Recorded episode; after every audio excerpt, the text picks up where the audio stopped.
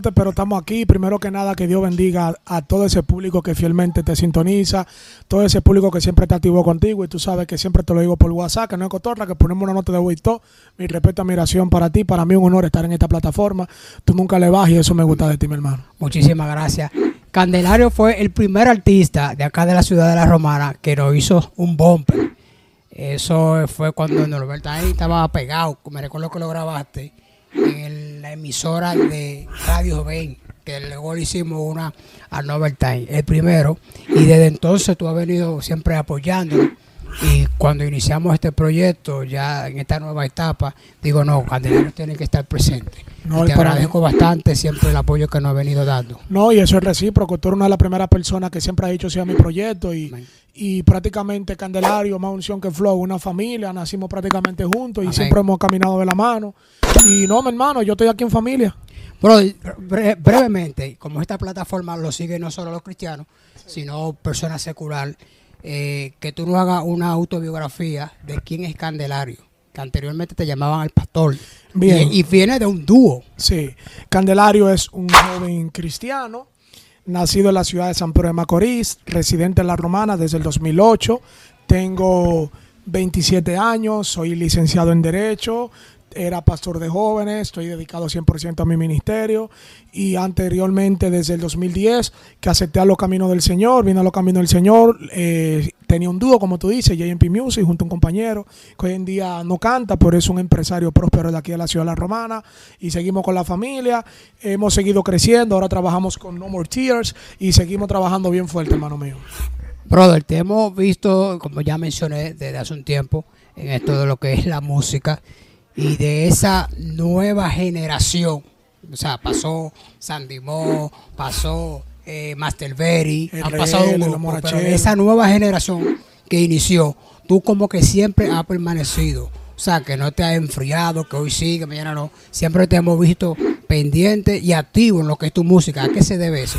¿Realmente la pasión o el llamado? Eh, las dos cosas, porque mira, hay, hay momentos, bro, del que uno quiere quitarse y que uno quisiera como echar todo a un lado. Pero cuando uno va creciendo en estos caminos, uno entiende que más que un hobby, más que una pasión, es un compromiso, es un llamado.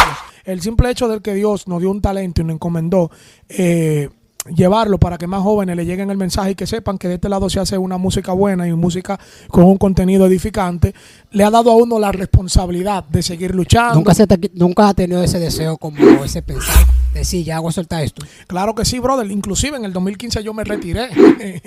como yo digo, me retiré sin empezar. Porque yo estaba trabajando un álbum, recuerdo, mi primer álbum como solista.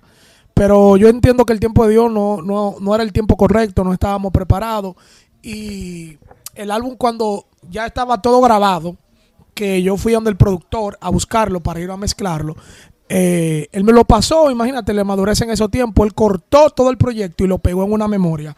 La memoria tenía virus, cuando fuimos a colocarlo en otra computadora para yo mandar, se borró todo. Yo quedé frustrado, yo dije, me voy a retirar, el Señor no me llamó para esto. Y empecé a engañarme a mí mismo empecé a, fungir solamente en el ministerio como predicador, pero nunca avancé. Porque yo entendía, no, yo soy evangelista y yo quería como quería, pero... Sí, porque antes te veíamos como con flow, ya más, más reservado. Exacto.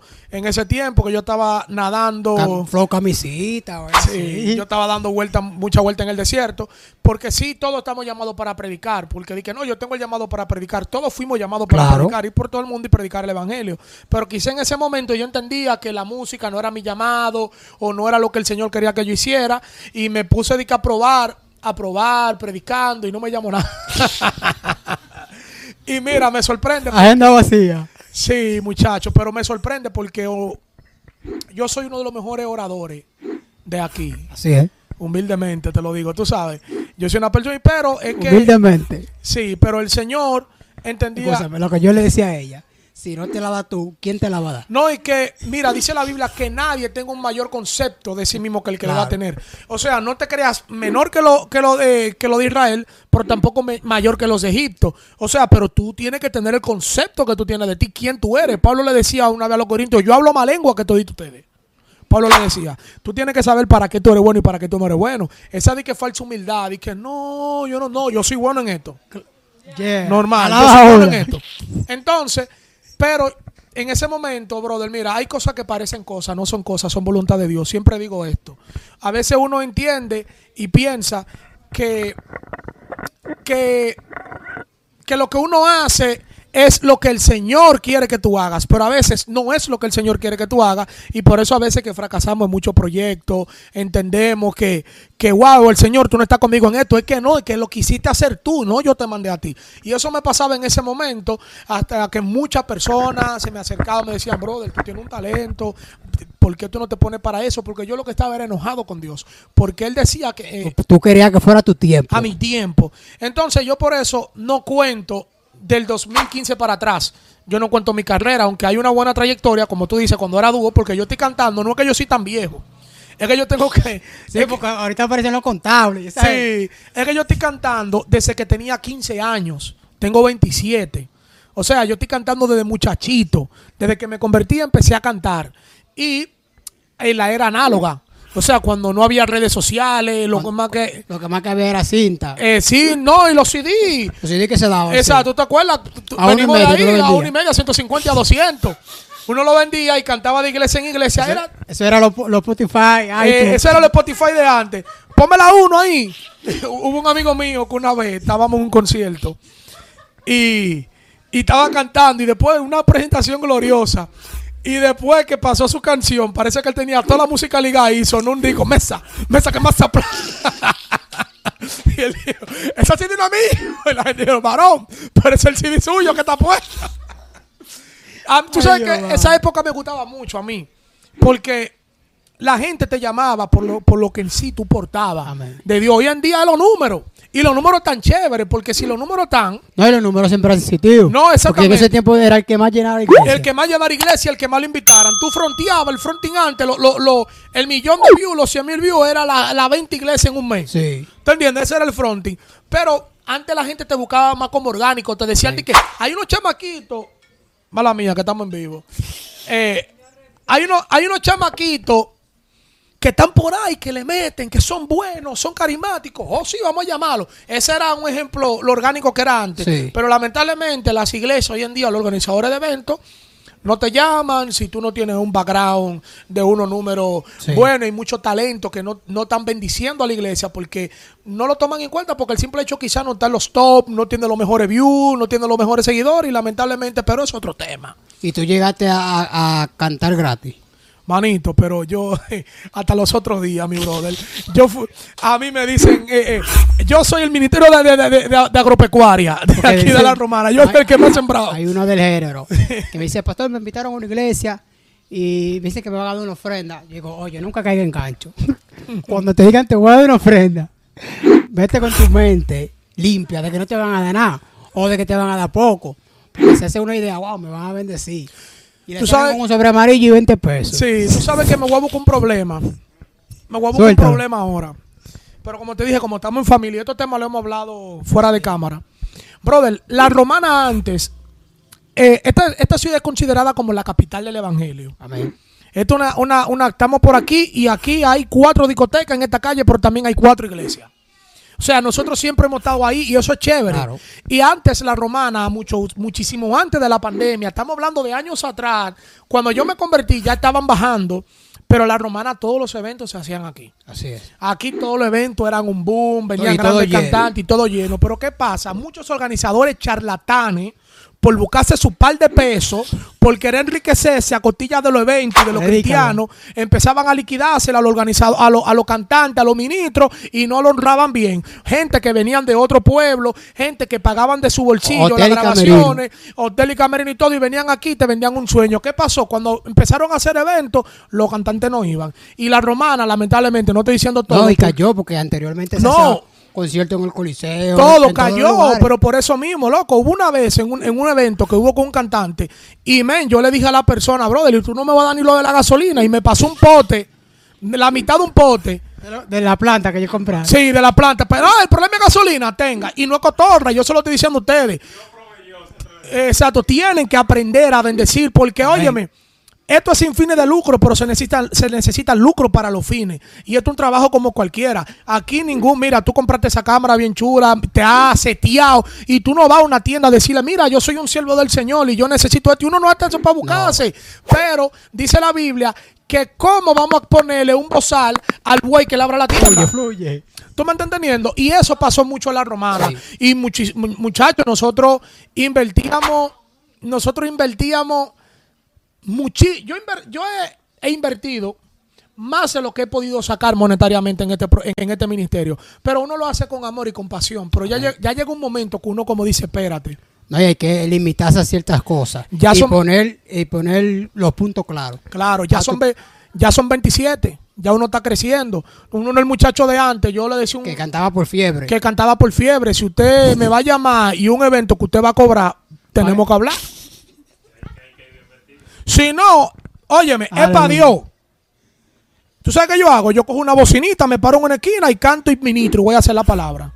Normalito, porque para Dios, y uno lo hace para Dios y por las almas. Porque en verdad uno es por Dios para Él, pero es para bendecir a la persona. Entonces, call me. Hola, ¿qué tal? Mi nombre es Elisa Silvestre. Te invito a que siga la página Más Unción que Flow. Suscríbete, dale a la campanita y deja tu comentario. Brother, te hemos visto en muchas colaboraciones importantes. Sí, Hay un joven de acá de la Romana quien está con nosotros presente, nuestro hermano Doctor Roca. Mi hermano. Siempre te hemos visto de la mano con él. Cuéntame, me dicen que tú eres su padre espiritual, al igual que, que los demás, cómo, cómo se dio esto y cómo van fluyendo. Eh, yo no O lo sea, lo que quiero decir que Sí. siempre los muchachos del género Sí. te han visto como ese pastor, como ese mentor. Mentor, que sí, sí. Que que a la hora de buscar un buen consejo, buscar una palabra, siempre se dirigen a, a Candelario. Y para mí es una honra y un honor de que muchas personas tengan ese concepto mío. Yo no utilizo mucho la palabra padre espiritual porque un padre espiritual es uno que es nuestro padre que está en los cielos, pero sí padre ministerial. Cuando Doctor Roca, que venía del mundo, uno de los mejores talentos a nivel nacional que yo No, conozco, pero tendremos que por acá. Ese pana- ese- lo vamos a tener Sí, acá. ese pan es una bestia y el que lo ha escuchado sabe, tanto en el lugar, en, en el ámbito secular y en el cristiano la aplica feo. Y es una honra que nosotros tengamos una persona como él, tan talentosa, que venga para este lado. Cuando él se convierte, eh, yo era pastor de jóvenes. Y yo siempre tengo, yo siempre he dicho que el trabajo no solamente es predicar y ya, la persona se convierte y la soltamos. Ahí es que No, empieza el verdadero trabajo. agarrarla. Ahí es- yo agarré a Doctor Roca, yo le expliqué todo el sistema de la iglesia. De los sobres. De los hombres, le dije, mira, tú vas a ver esto, esto, esto, esto, esto, esto, pero dice la Biblia, puesto los ojos en Jesús, que es el único autor y consumador de la fe. Hoy yo puedo sentirme orgulloso. Ya Roca se bautizó. El trabajo, el trabajo de un padre ministerial es hasta que la persona se bautice y dé su primer paso, tú sabes. Amén. Él sabe que él va a contar conmigo siempre con mi oración, con cualquier consejo. Pero ya uno cumple con el gran cometido y uno lo deja para lo que uno hizo en él, él lo haga en demás personas. Y yo me siento orgulloso porque yo veo el fruto que de un momento algo uno sembró ahí y él está creciendo bien fuerte. Y, y han pasado muchas personas así por la mano de uno. Amén. Y uno le da gloria a Dios porque la mayoría siguen siendo cristianos y se han descarriado dos, tres, lamentablemente, por situaciones ajenas a nuestra voluntad. Pero nada, seguimos orando por ellos. Brother, eh, te hemos visto haciendo colaboraciones fuera de lo que es la romana. Recientemente, hace un tiempo, lanzaste una canción con el Delivery del King Mío. y, y otros muchachos. Eh, pero te he visto, he visto pocas colaboraciones con los muchachos de acá, de tu persona. ¿A De qué aquí se de la romana. Lo de la romana tiene mucho aceite, pone mucho pero. ¿Qué está pasando? Lo que pasa, manito, que nosotros estamos en trabajo. El varón Jonathan, que es mi hermano del alma, siempre me reclamaba, me decía, y yo no me creo la última Coca-Cola del desierto, porque yo no he hecho de que gran cosa. Estamos caminando a paso firme y estamos caminando bien y sabemos y tenemos la convicción de que los pasos que estamos dando son los pasos garantizados para uno llegar donde uno quiere estar. Pero yo aprendí algo, brother. Mira, más que, la más que cualquier featuring, lo que vale la relación. Ahora bien, yo no puedo forzar a un cantante como Underbock, que es mi hermano, que lo amo, como Mr. Jason, que está viviendo uno de sus mejores momentos Ay, musicales, etcétera. Graba conmigo si yo no estoy haciendo el trabajo que te garantice a ti. Entonces, la mayoría de los muchachos aquí han sido muy inconstantes. A todos yo me lo he puesto en disposición. Yo he grabado con casi todo lo que conozco. Porque a mí me gusta grabar con personas que yo conozco. Y yo he grabado casi con todo. ¿Y qué han pasado? Lamentablemente las canciones no la tiran. Por eso hay razón. Entonces, hubo una vez un pana mío que lo quiero mucho, que grabamos un tema, pero se descarría. Vuelve y se convierte y me llama a lanzar la canción. No, ya, ya hay un Y yo le digo, no, papi, espérate. No es que haga tu centro, pero nútrete, Claro. enfócate y si en verdad tú estás en esto, ponte, porque el problema no es de que ni que son aceitosos ni que uno aceitoso, pero esto es un trabajo, esto lleva seriedad. No, y que tú debes guardar también tu testimonio. Exacto, y no, y no solamente ni porque se descarría, ni, ni porque si yo me descarriara, que no va a pasar nunca, así que los que están prendiendo vela por ahí para que yo me descarríe, no va a pasar, eh, en el nombre de Jesús.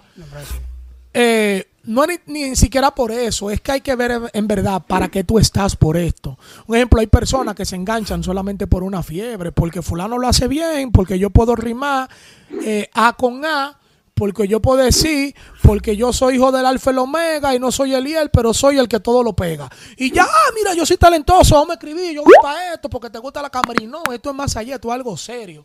Esto es un trabajo serio que lleva de respeto, más que cualquier chelcha que estamos haciendo aquí, que estamos hablando en confianza. Esto es más serio de lo que parece. Y si tú no estás trabajando, si tú no le tomas la seriedad, si tú no le tomas la disciplina, que algo que Nadie lo va a hacer por ti. que algo que tú dijiste al principio de la entrevista. Yo tengo muchos años en esto.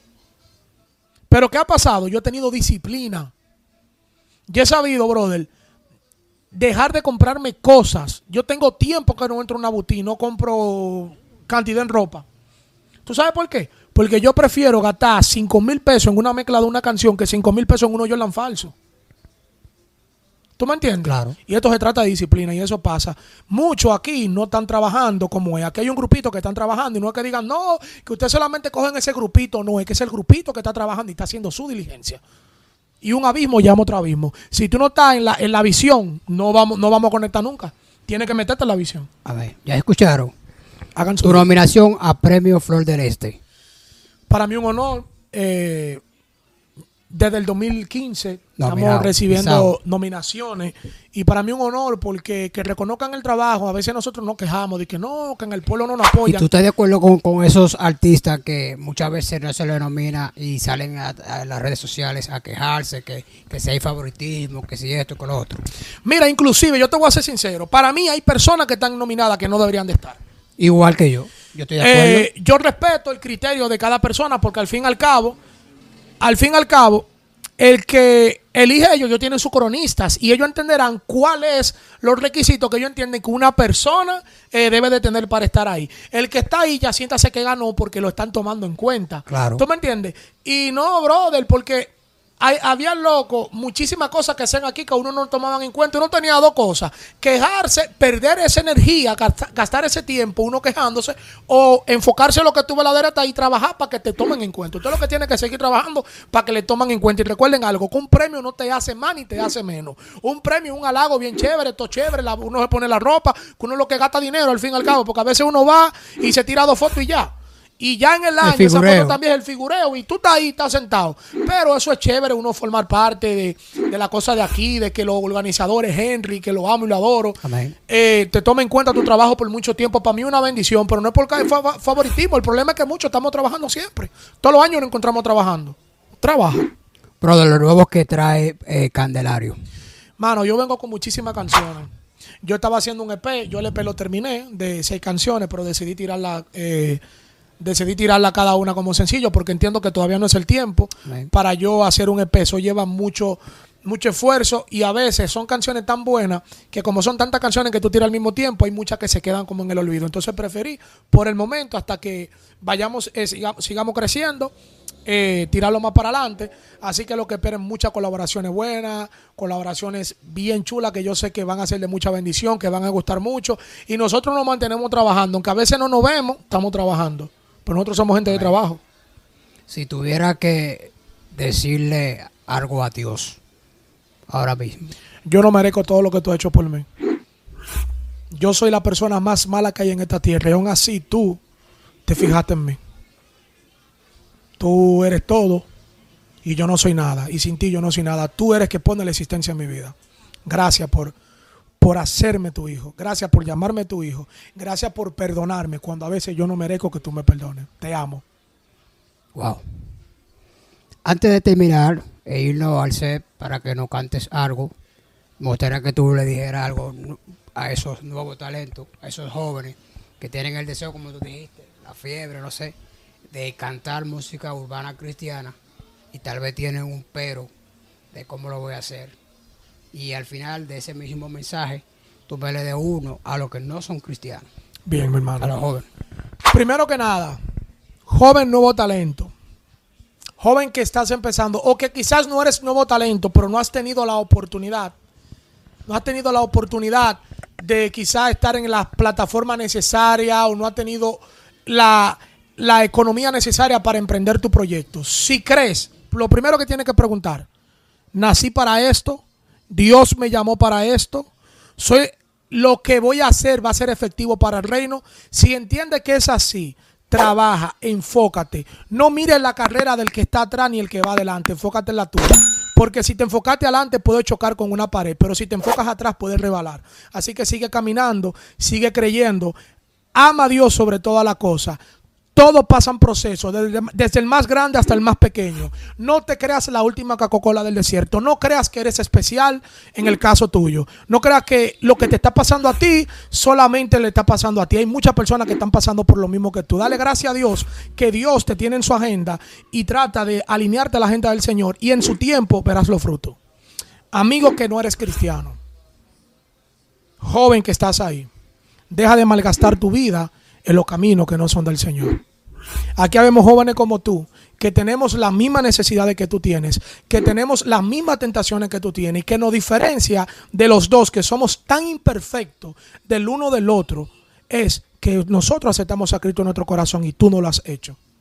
Yo no soy espe- más especial que tú, somos iguales. La diferencia es que tengo a Dios en mi corazón. Yo te invito a que tengas a Dios en tu corazón, a que deje que Él trabaje en tu vida. No a como tú quizá piensas que Él te va a trabajar, porque los planes de Dios son perfectos. Y Él va a armar en ti ese esa perfecta maqueta para hacer de ti una gran estructura. Así que yo te invito a que tú vengas a los pies del Señor y que caminemos juntos y tú vas a ver que no te vas a arrepentir.